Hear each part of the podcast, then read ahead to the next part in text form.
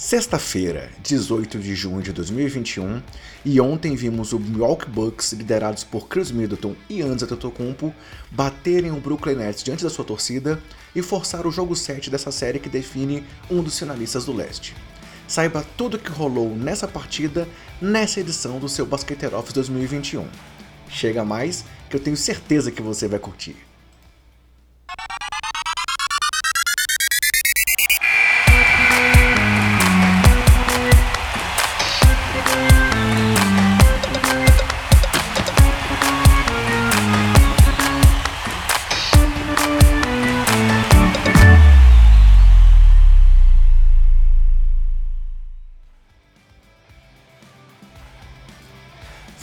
Fala basqueteiros! Eu sou o André Rocha e esse é o seu Basqueteiro Office, o nosso giro, o nosso resumo da rodada dos playoffs da NBA. Para falar hoje da vitória do Bucks sobre o Nets no jogo 6 da série, que garantiu um jogo 7, a melhor combinação de palavras do esporte americano. Mas galera, vamos lá. Foi um jogo onde Chris Middleton e Giannis Antetokounmpo jogaram demais.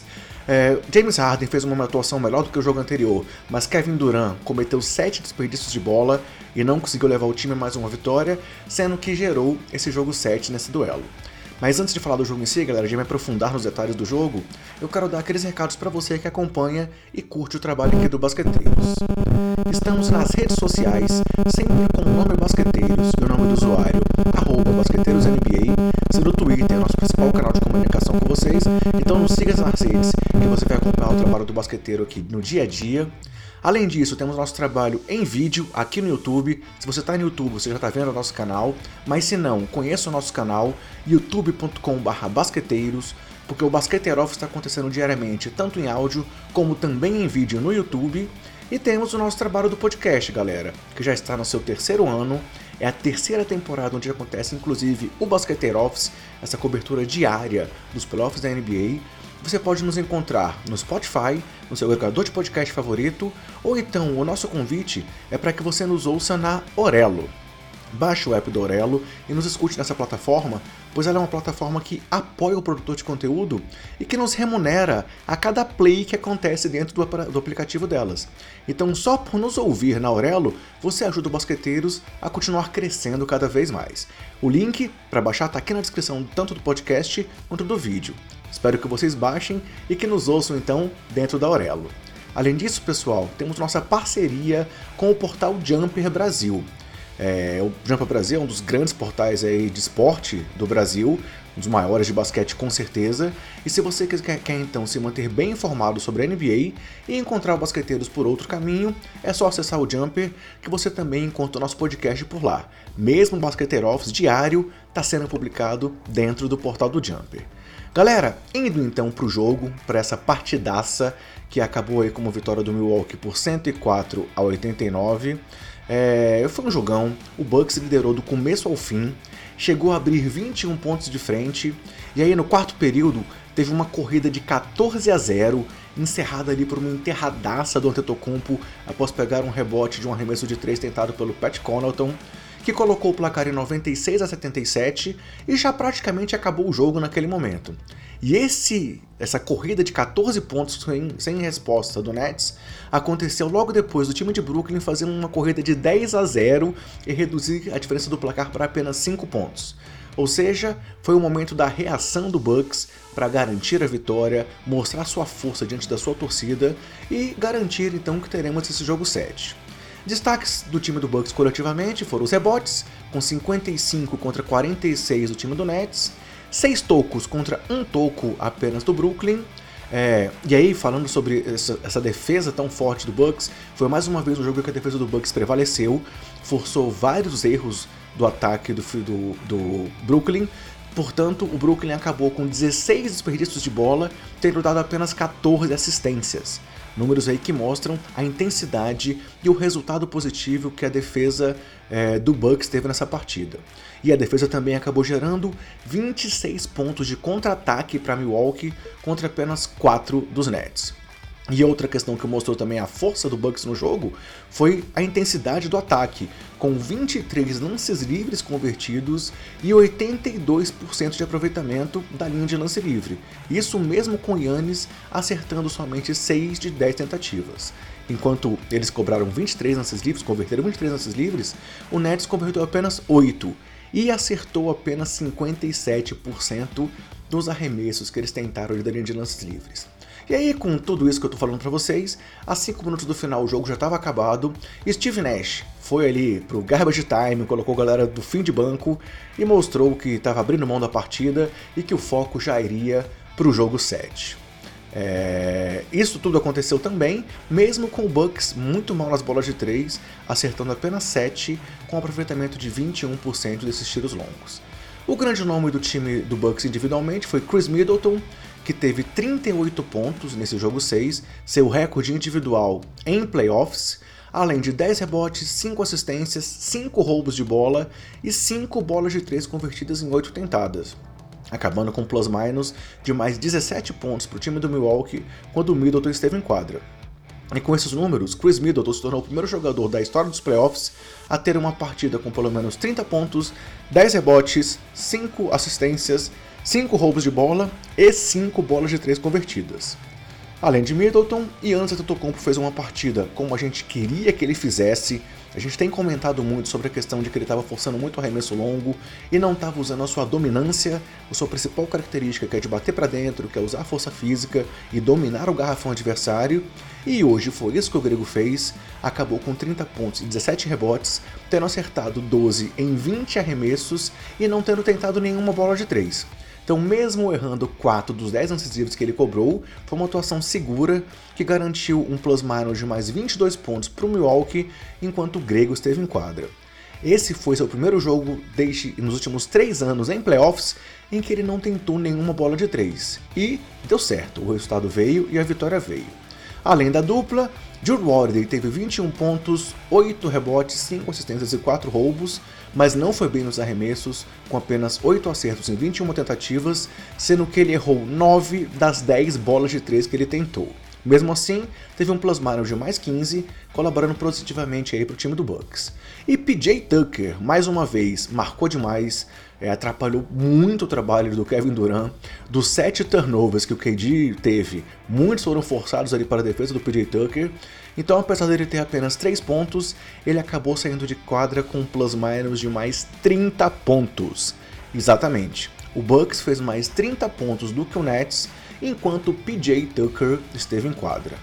Falando um pouco mais da dupla Middleton e Antetokounmpo, eles se tornaram a terceira dupla com mais, pelo menos 30 pontos e 60% de aproveitamento cada um em um jogo de eliminação nos playoffs, se juntando a Nicole Jokic e Jamal Murray na bolha da NBA ano passado contra o Jazz, e a Clyde Drexler e Hakim Olajuwon em 1995, coincidentemente também contra o Utah Jazz. Além disso, Chris Middleton e Giannis Antetokounmpo se tornaram a segunda dupla na história com dois jogos de pelo menos 30 pontos e 10 rebotes cada um, numa mesma série de playoffs, se juntando a Kobe Bryant e Shaquille O'Neal em 2001. Passando para o time do Nets, galera, Kevin Durant foi o grande nome do time com 32 pontos e 11 rebotes, acertando 15 em 30 arremessos, mas apenas 2 em 8 bolas de 3, e acabando com menos 25 de plus-minus. É, os 7 turnovers impactaram muito nisso também, e dessa vez o Duran, apesar de ter feito uma boa partida, não dá para né, dizer que foi um jogo ruim com 32 pontos marcados, mas não conseguiu ser o cara decisivo que venceu o último jogo praticamente sozinho. Isso porque Jeff Green dessa vez não apareceu, é, errou os primeiros arremessos de três que tentou, os três primeiros, acabou com apenas um arremesso de três convertido em quatro tentativas. E além dele, Joe Harris foi muito mal mais uma vez, acabando com 9 pontos, é, 4 de 9 nos arremessos e também com menos 25 de plus-minus, tal qual o Kevin Durant.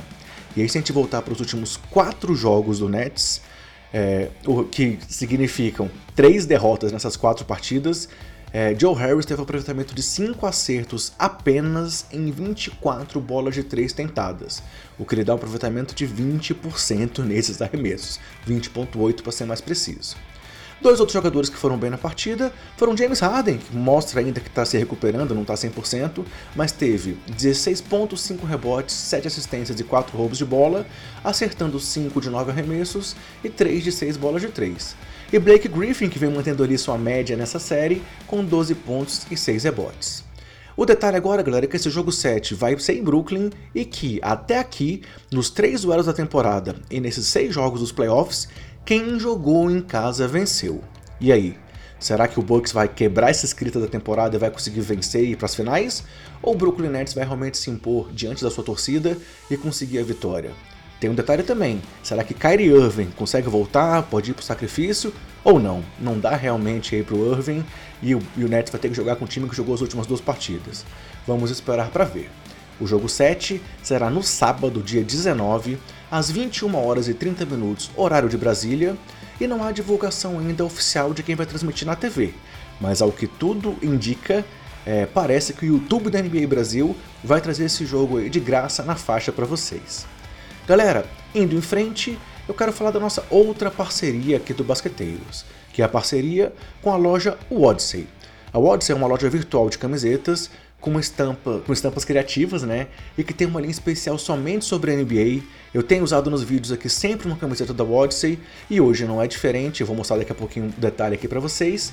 E se você quiser comprar na Odyssey com cupom de 10% de desconto, é só usar o nosso cupom Basqueteiros e conseguir essa vantagem da parceria entre o Basqueteiros e a Odyssey. Você pode também clicar no link que está aqui na descrição, que você também consegue acessar por esse link e ganhar esse desconto de 10%. A camiseta que eu estou usando hoje, galera, ó, é essa aqui, ó. Damian Lillard, Dame Time, e é um dos vários modelos disponíveis lá dentro da Odyssey. Indo em frente aqui então, pessoal, é, o chaveamento da, da, dos playoffs está assim nesse momento. Temos lá o Phoenix Suns descansando ali, esperando seu adversário nas finais do Oeste, com um detalhe, quanto mais essas finais do Oeste se prolongarem, melhor para o Suns, pois Chris Paul está no protocolo de Covid e quanto mais tempo demorar é, para o time de adversário ser definido, é mais tempo para ele se recuperar. Enquanto Bucks e Nets vão para o jogo 7. As outras duas séries são as séries entre Clippers e Jazz e entre Hawks e 76ers, as duas que estão no jogo 6, com Clippers e Hawks em vantagem e fazendo o jogo 6 diante da sua torcida. Essas duas partidas vão acontecer hoje, sexta-feira, sendo que Sixers e Hawks vai ser às 20 horas e 30 minutos com transmissão da ESPN e na sequência também na ESPN às 23 horas teremos Utah Jazz e Los Angeles Clippers. Embiid está jogando no sacrifício, mas deve para a partida, e não há divulgação oficial ainda sobre Kawhi, mas aparentemente tudo indica que Kawhi não deve voltar para esse jogo 6 também. E aí, quais as apostas de vocês? Falem aqui nos comentários, comentem também sobre a vitória do Bucks, quem vocês acham que vai levar o jogo 7 dessa série, porque ouvir a sua opinião é muito importante pra gente. E aproveitando aí essa deixa, para você que está aqui no YouTube, chegou a hora de eu pedir para você dar o like nesse vídeo, se inscrever no canal, ativar as notificações, pois assim você mostra para o YouTube que o nosso conteúdo é de qualidade e nos ajuda a chegar a cada vez mais pessoas. Se você está no podcast e consegue migrar para o YouTube, vem para cá, porque a gente quer bombar esse trabalho em vídeo e cada vez conseguir alcançar um público ainda maior. Mas se não, o podcast segue firme e forte, então pode continuar por aí mesmo, que a gente vai continuar trazendo um conteúdo de qualidade para você, tanto em áudio quanto em vídeo. E a última notícia de hoje, galera, é sobre a divulgação que a NBA fez dos times de calouros da temporada, os All Rookies Teams. É, a gente vai, eu vou botar aqui na tela, ó, para quem está vendo o vídeo. É, esses são os dois times eleitos. Já tinha sido divulgado ontem Lamelo Ball como calouro do ano. E o primeiro time de calouros, então, é composto por Lamelo Ball, Sadiq Bey, do Detroit Pistons, Anthony Edwards, do, do Minnesota Timberwolves, Tyrese Halliburton, do Sacramento Kings, e a surpresa de Sam Tate, do Houston Rockets, um cara que não foi nem draftado e que chegou aí no primeiro time de calouros da temporada. Numa temporada horrível aí do time do Rockets, talvez seja a grande notícia para a torcida texana. E o segundo time é composto por Emmanuel Quickley, do New York Knicks, Desmond Bain, do Memphis Grizzlies, Isaac Okoro, do Cleveland Cavaliers, Patrick Williams do Chicago Bulls e a Isaiah Stewart do Detroit Pistons. Bem, galera, era isso que a gente tinha preparado para essa edição aqui do Basqueteiro Office. Espero que você tenha curtido. É, vem muito mais pela aí, então te, pela frente, então te convido para seguir aqui com a gente diariamente na nossa cobertura dos playoffs. O Basqueteiro Off segue até o final das finais da NBA, tanto em áudio quanto em vídeo. E eu me despeço com vocês com aquele recado de sempre. Se cuidem, cuidem dos seus e cuidem do próximo. E até o próximo Basqueteiro Office. Espero todos vocês aqui.